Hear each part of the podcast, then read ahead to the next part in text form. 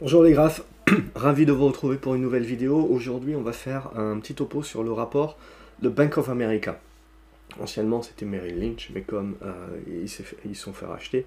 Donc vous le savez, euh, si vous me suivez un petit peu, j'aime bien ces rapports-là. Je me méfie toujours un petit peu de ce que peuvent dire les analystes, puisque c'est un petit peu, il y a toujours à boire et à manger globalement, et je me méfie toujours, je fais toujours attention si vous voulez aux, analystes qui n'investissent pas euh, leur propre argent ou qui ne sont pas investis via des fonds, etc sur les marchés, puisque ça revient finalement à du commentaire sportif. Donc ça nous, c'est toujours un petit peu en mode après coup. Euh, par contre, le, un des rapports que, j'adore, c'est euh, celui justement de Bank of America. Alors celui-là, euh, il, date un peu, vous voyez, la date est, du 21 avril, mais globalement, ensuite, je vais prendre des extraits du rapport qui est sorti là, il, y a, il y a quelques jours, mais globalement, c'est toujours rien ne, change du jour au lendemain. Hein. Il y a des événements, bien entendu, mais je pars toujours du principe que les tendances de fond, si vous voulez, elles sont déjà là et elles maturent au fur et à mesure. Et ensuite, vous avez des événements qui vont venir accélérer euh, un certain nombre de phénomènes. Mais euh, globalement, donc, si on regarde ce rapport euh, de, la dernière fois, j'ai encadré ce qui pour moi me paraissait important. C'est déjà, on, on relève, bien entendu, qu'on a des sorties de capitaux. Euh, donc que ce soit, euh, que on, sort même, je veux dire, des, capitaux, euh, donc de l'obligataire forcément, et des actions, donc on voit quand même 17 milliards sortis, c'est les plus gros en, year to date, c'est les, plus grosses, les plus grosses sorties. Donc c'est ce dont il faut bien se rappeler, et, le rapport de, Bank of America va, va également le dire plus, plus tard, c'est premièrement que d'ici la fin de l'année, euh, les profits des sociétés vont être revus à la baisse, voire même pour certaines d'entre elles euh, vont arriver en territoire négatif. Il faut savoir aujourd'hui que les analystes, alors pas mal de résultats sont tombés hein, depuis, mais euh, globalement les analystes étaient très positifs et, et continuent de l'être, mais évidemment avec la hausse des taux, avec l'inflation, ça commence à impacter euh, ça commence nettement à impacter le consommateur. Ce consommateur, c'est très intéressant parce qu'on a vraiment une grosse divergence entre les Américains et les Européens. Euh, le consommateur américain, lui, il a quasiment bouffé euh, l'intégralité de l'épargne, du surplus d'épargne qu'il avait grâce au Covid. Donc à partir de ce moment-là, on commence à manquer. On commence à avoir des statistiques économiques qui sortent toujours en expansion, mais de manière plus réduite. Donc on sent qu'on arrive, autant on parle du pic d'inflation, autant on arrive au pic de croissance également. Et donc évidemment le marché de l'emploi euh, continue à être très bon et on continue d'avoir à peu près 10 euh, millions d'emplois qui ne sont pas pourvus euh, aux, États-Unis. Mais à côté de ça, on a toujours énormément de retraités qui ont pris leur retraite plus tôt parce que bah, ils ont fait ils ont également euh, pris du collatéral euh, pour pouvoir faire des, achats immobiliers, etc., euh, vis-à-vis leur portefeuille action. Donc il ne faut pas omettre également que dès que vous allez avoir une baisse du marché action de 10, 15, 20%, ça pique non seulement pour ces 20% là, mais ça pique surtout puisque ces portefeuilles actions ont servi de, collatéral pour un paquet de prêts euh, et un paquet de choses. Alors on n'est pas au niveau des subprimes, hein. l'idée n'est pas de dire ça, et je pense que je ferai une vidéo également sur l'immobilier, parce que forcément on fait énormément de raccourcis actuellement à se dire que bah, forcément la hausse des taux va engendrer une baisse des prix de l'immobilier. C'est pas forcé, c'est pas aussi catégorique que ça, et, je pense qu'il faut peser le, pour et le contre, et, j'espère avoir le temps globalement pour essayer de, vous donner toujours cette vue d'ensemble et cette objectivité avant de faire votre propre opinion et votre propre choix. Et pour moi, voilà, ce qui est très important de bien comprendre, évidemment, c'est qu'à un moment donné, ce ralentissement économique, même s'il va se faire euh, graduellement, il a lieu, même si il est sur un court espace de temps. C'est ça aussi qui est très important, c'est non seulement de se dire l'inflation, la décroissance, oui, euh, mais euh, éventuellement même le gros mot de stagflation qui ressort, ou de récession. Mais ce qu'il faut bien se dire, c'est, ok, mais quel est l'ordre de grandeur? Parce qu'il y a stagflation et stagflation. Je veux dire, stagflation des années 70, c'est quelque chose, euh, mais vous pouvez très bien avoir une stagflation qui est très court terme et qui, ma foi, ne va pas être une énorme stagflation non plus. C'est-à-dire que vous n'avez pas un gros différentiel entre une inflation qui reste haute et élevée et euh, une croissance qui redevient plus que molle, mais vous passez euh, directement euh, en, mode dépression. Je veux dire, on n'y est pas. Il y a beaucoup de personnes qui vont faire le parallèle aujourd'hui avec les années 70. Vous le savez, si vous me suivez, ça fait un an globalement où je pense que le parallèle, il faut le faire avec la sortie de la Seconde Guerre mondiale et le plan Marshall, et donc où on était également dans les mêmes, dans les mêmes dispositions qu'actuellement. Donc l'économie euh, aujourd'hui euh, n'est pas du tout dans le même niveau de santé qu'à la fin euh, des, justement des années 70 où on était en manque de productivité, on était en, limite en, dépression globalement, et donc vous aviez une inflation forte avec, avec une économie de toute façon qui, qui ne produisait pas. Donc c'est ça aussi où il faut faire très attention ne pas tout mélanger et de ne pas aller trop vite en besogne. Donc ce qui nous intéresse, voilà, c'est de se dire, on est en décroissance, et on a deux pôles, c'est-à-dire que on sait très bien que euh, la Banque Centrale Européenne ne fait rien pour l'instant, donc n'augmente pas ses taux, et la Banque américaine est en mode un petit peu euh, panique, ou en tout cas elle donne l'impression de l'être, en mode, euh, voilà, j'essaye de courir un petit peu, mais vous avez les mid-termes, donc c'est-à-dire en gros jusqu'à novembre, c'est là où ça va nous intéresser. Ce qui va, moi, m'intéresser, c'est justement, une fois qu'on va commencer à arriver au mid-term, et donc combattre l'inflation, c'est très important pour les élections de mid-term, euh, une fois qu'on a fait ça, globalement, euh, évidemment que les banques centrales sont pieds et poings liés, puisqu'elles ne peuvent pas augmenter les taux trop forts euh, sous peine évidemment de, tuer la croissance, et dans un monde qui s'est énormément endetté et dont les taux et les coûts de cette dette sont en train d'augmenter par l'augmentation des taux, eh ben, on est obligé de contrôler ça pour éviter bah, qu'on ait fait tout ça pour rien globalement, c'est-à-dire d'avoir ouvert les vannes et d'avoir fait de la MMT euh, globalement en, donnant son petit chèque à tout le monde, pour finalement se tirer une balle dans le pied euh, deux ans plus tard, en, disant oui, on laisse faire l'inflation parce que ça permet de résorber un petit peu la tête, mais là maintenant on est en train de courir, on est en train de courir après, donc les taux réels recommencent à être moins négatifs, voire vont commencer à être positifs, et donc du coup on asphyxie toutes ces boîtes qui se sont refinancées et qui auront besoin de se refinancer dans les années à venir à des taux euh, qui seront plus élevés. Donc il y, a tout ça qui est à prendre en compte aujourd'hui. Et, clairement, on sait très bien que l'objectif numéro un d'une banque centrale, c'est l'inflation. Euh, mais son objectif, c'est surtout la stabilité des prix. Donc ce qui est, bien, euh, ce, qui est, bien important de, comprendre, c'est que il y a des malheureusement, normalement les banques centrales sont indépendantes, mais là ce que l'on voit aux États-Unis, c'est que quand même on a une grosse pression politique par derrière.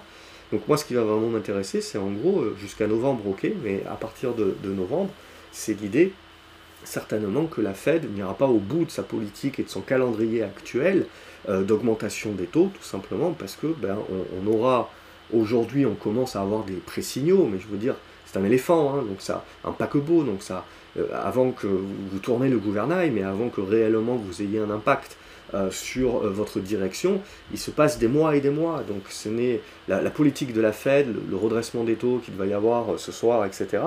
ce n'est que dans 6 mois, 9 mois qu'on aura réellement le vrai impact. Et évidemment, il faudra éviter cet effet ciseau, qui est d'avoir à la fois l'impact de l'augmentation des taux sur l'économie, et donc on, fait, on évite la surchauffe économique, et donc c'est la partie transitoire de l'inflation qui baisse, et c'est là évidemment où vos taux réels négatifs ben, recommencent à passer euh, en positif. Et le fait que voilà, vous ne pouvez pas vous permettre non plus de, sur ce niveau économique et, face à cette inflation, de laisser les taux longs notamment augmenter à plus de, 4 ou 5%, qui serait normalement leur niveau euh, normal, je dirais, avec une inflation, avec l'inflation actuelle. Donc vous ne pouvez pas vous permettre ça parce que vous asphyxiez complètement vos entreprises. Donc l'investissement, euh, l'endettement, le coût de la dette, et donc tout le reste, évidemment. Donc on, comprend bien là qu'on joue globalement euh, en mode équilibriste, rien de neuf, mais on, joue le timing. Donc euh, pour des raisons politiques, est-ce qu'on se tire une balle dans le pied? Ça, malheureusement, on saura que dans six mois. Mais ce qui, historiquement, ce dont on se rend compte, c'est plus les banques centrales prennent des décisions, et plus évidemment elles prennent le risque de se planter comme un investisseur. Plus vous prenez de décisions et plus au niveau des probabilités, forcément, vous avez un risque supérieur de vous planter. Euh, donc là, voilà, euh, c'est ça pour moi qui est à retenir. Donc ce qui est à retenir également, c'est qu'on a des sorties euh, de, capitaux. Donc pour globalement des sorties fortes pour la première fois depuis de, nombreux mois. Depuis ce début d'année, on commençait déjà à avoir des sorties de capitaux, mais là ça s'est accéléré. Donc il y a cet effet panique également, il y a cet effet forcément comme on a rogné notre épargne, et ben, vous avez de l'inflation exactement, donc on, va également puiser dans, dans notre capital, et vous avez énormément de fonds, de hedge funds, de fonds, etc., qui sont tout simplement investis complètement. Donc c'est-à-dire que s'ils doivent faire face à des retraits massifs de capitaux, ils sont obligés de vendre des trackers, des actions, et ça ne fait pas dans le détail pour pouvoir rembourser leurs clients. Donc il faut faire cette histoire de flux, c'est très important. Parce que même si votre marché, vous avez l'impression qu'il est pas cher, qu'il est sous-valorisé, etc., si vous avez toujours des gens qui sont en train de, euh, de, vendre, euh, justement, de, pousser, de, vendre leur part de, fonds ou, de trackers pour pouvoir payer autre chose, euh, et ben, le, le, le, marché va continuer d'avoir une pression vendeuse sur lui-même. Donc ça, c'est voilà, pour moi quelque chose de très important à comprendre, et, et c'est ce qu'on retrouve également dans ce rapport de, Bank of America, c'est bien de nous parler que euh, vous avez énormément d'argent qui est rentré en mode FOMO sur les marchés, surtout à partir de fin 2020 jusqu'à la moitié de 2021, avec des montants records euh, qui, sont rentrés sur le marché et qui sont peu ou prou, alors Bank of America nous dit, ils sont peu ou prou rentrés à un prix moyen du S&P à 4100 points, 4150 points. Ce qui veut dire qu'en gros, le moment où ça commence à leur faire mal parce que l'économie commence à être chancelante, leurs réserves d'économie euh, post-Covid commencent à se réduire, euh, et éventuellement ils commencent à être en moins-value latente par rapport à l'investissement de 2021, c'est le moment, à quel moment les, gens commencent à avoir un petit peu mal, ont potentiellement mis leur portefeuille en collatéral euh, de, leur départ euh, en retraite, du fait qu'ils se, donnent du temps pour chercher un nouveau job, etc. Euh, il faut bien faire attention à, tout ce qui est statistique de chômage également. Vous avez énormément de gens aujourd'hui qui, grâce au Covid, en fait, avaient des réserves, etc. et se sont donné du temps pour retrouver un boulot, pour essayer de trouver mieux, mieux payer, autre chose, et changer, et changer de vie. Donc il ne faut pas croire que ces personnes-là sont complètement sorties du système. Éventuellement, euh, vu que leur épargne se résorbe, si elles ne trouvent pas mieux, elles reviendront sur le marché de travail et elles viendront euh, compléter les différentes, les, les différentes annonces qui pour l'instant sont en déficit. Donc il y a ça aussi, cet équilibre en fait. Ce qu'il faut bien se dire actuellement, c'est que c'est pas, on n'est pas en train de rentrer dans une crise on est en train de rentrer dans une normalité, dans une normalisation. Ce qui n'était pas normal, c'est notre sortie de crise, c'est un plan Marshall. Euh, donc pour moi, c'est pour ça que je fais vraiment le parallèle avec la fin de Seconde Guerre mondiale. Euh, et donc là, on est en train de normaliser dorénavant. Et ça, c'est sain pour moi, c'est normal. Ce qui est important, c'est les décisions qui sont prises maintenant, si vous voulez, euh, elles auront un impact dans 9 mois, dans 12 mois, et il faut éviter évidemment qu'elles aient un impact trop fort, et que donc cette normalisation qui est saine, de par justement un petit peu trop de bougeotte, un petit peu trop de décisions, eh ben on, la, casse. C'est ça globalement le, risque actuel. Et donc euh, le, niveau qui peut commencer à faire mal, en gros, c'est un S&P en dessous des 4000 points pour, euh, Bank of America, c'est-à-dire à partir du moment où le S&P descend en dessous des 4000 points, c'est pas la panique, mais il peut y avoir justement euh, un surplus de flux sortants qui peuvent mettre la, pression sur le marché. Et là, vous savez, c'est l'engrenage, c'est l'effet boule de neige. La problématique, c'est que vous tenez, vous tenez, vous tenez, et puis le marché baisse, baisse, baisse, puis à un moment donné, vous arrivez à votre niveau où vous pouvez plus tenir et, vous-même vous lâchez l'affaire. Donc c'est ça qu'il faut bien comprendre pour moi dans l'importance des flux, et c'est ça qui ressort beaucoup également des rapports de Bank of America. C'est certainement un biais euh, de confirmation, bien entendu, parce que je pense que c'est important. Quand je le lis dans un rapport, je trouve ce rapport bien, c'est normal. Euh, donc voilà, il faut aussi être objectif et, prendre en principe ce genre de biais. Ensuite, vous avez pas mal de charts dans ces rapports-là qui sont intéressants. Je ne vais pas rentrer dans le détail aujourd'hui. On va se focaliser sur le dernier rapport et sur quelques charts justement pour, euh, appuyer tout ce que je viens de vous dire. Voilà, donc dans le dernier rapport de Bank of America, c'est ce que vous pouvez voir euh, ici. Bon, ils font le, hiatus évidemment que le mois d'avril était sanglant, blablabla. Euh, l'obligataire également. Alors c'est là où c'est très intéressant parce que je pars du principe également que si le marché commence à avoir peur et aller en dessous des 4000, hein, c'est ce qui ressort ici, vous voyez. Euh, en gros, ils partent du principe que en, dessous des 4000, ça commence à faire mal et on commence à avoir des flux qui, veulent sortir en plus. Euh, ce, qui, euh, ce qui part du principe également, c'est qu'en gros, l'obligataire redevient une protection. Il n'y avait pas d'alternative jusqu'à maintenant, il n'y a toujours pas d'alternative pour moi. On continue d'être en taux réel négatif. Mais globalement, si le marché anticipe que l'économie va se, va, va, se dégrader et donc une partie de l'inflation va se résorber, donc les, flux, vont, les, les, taux réels vont redevenir positifs ou, pas loin, et globalement avoir aux US, hein, on parle vraiment aux US, du 3% annuel de coupons, ça vous crée quelque part une certaine protection. et donc éventuellement un retour de, quelques flux sur l'obligataire, donc on commencerait à, ce moment-là à anticiper avec les taux réels euh, qui redeviendraient positifs que euh, les obligations euh, peuvent avoir à nouveau des, être intéressantes et avoir des flux entrants, ne serait-ce que pour une, partie d'un portefeuille un peu plus sécurite, en attendant d'y voir un petit peu plus clair. Et donc du coup, si vous avez des flux en gros qui reviennent sur l'obligataire, bon, le prix des obligations peuvent remonter, mais c'est surtout des flux également qui, doivent bien partir de quelque part. Et ils partiront des actions, parce que c'est essentiellement les actions qui ont attiré, de par le fait qu'il n'y avait pas d'alternative, la plupart des flux. Donc ça aussi, voilà, c'est des choses à prendre en considération, euh, les flux l'importance des flux. Euh, sinon, euh, globalement, il, remonte sur le fait que euh, les États-Unis sont toujours recherchés, le dollar est fort, globalement, mais qu'il ne faut pas sous-estimer les autres pays, qu'on pourrait avoir une rotation géographique également à partir du moment où le dollar commencerait à faiblir un petit peu. Euh, on aurait une sortie des capitaux. Globalement, je pars du principe que pour moi, tant qu'il y a les confinements en Chine et tant qu'il y a la guerre en Ukraine, les États-Unis restent quand même un petit peu la, sécurité, et c'est ce que l'on voit avec la hausse du dollar. Et le fait que, les États-Unis baissent, en effet, enfin c'est surtout vrai pour, des valeurs de croissance, mais continue d'avoir pas mal de, flux, ce qui fait qu'on continue à avoir pas mal de, rebonds. C'est assez nerveux, c'est assez volatile, mais on continue à avoir quand même de la force, parce qu'il y a du volume, parce qu'il y a du cash, parce que globalement le reste du monde continue euh, aujourd'hui à être sur les États-Unis, parce que c'est un petit peu la protection. Par contre, à partir du moment où éventuellement on n'a plus les confinements euh, en Chine et où la, guerre se termine, enfin il faut, le sauter évidemment pour les civils le plus rapidement possible euh, en Ukraine, ça peut permettre en effet euh, d'avoir un petit peu un, rabattage de cartes. Mais bon, on voit là encore une fois les États-Unis qui sortent renforcés de la crise du Covid, renforcés de la guerre en Ukraine, l'Europe. Euh, je, vous laisse, terminer. mais il ne faut pas sous-estimer pour moi, globalement. Donc là, il y a un, petit topo, vous le voyez, sur le fait que les obligations se font complètement démonter. Euh, la dernière fois où c'est arrivé à peu près dans les mêmes proportions, ah, le plan Marshall, les années post-guerre. Donc c'est important de bien comprendre pourquoi on a besoin d'investir, le monde est endetté, euh, vous êtes en ruine, alors on n'est pas en destruction euh, totale comme à la Seconde Guerre mondiale, mais globalement on pousse également à acheter américain. Voilà, toute, toute relation avec, avec la réalité évidemment est totalement pour fortuite.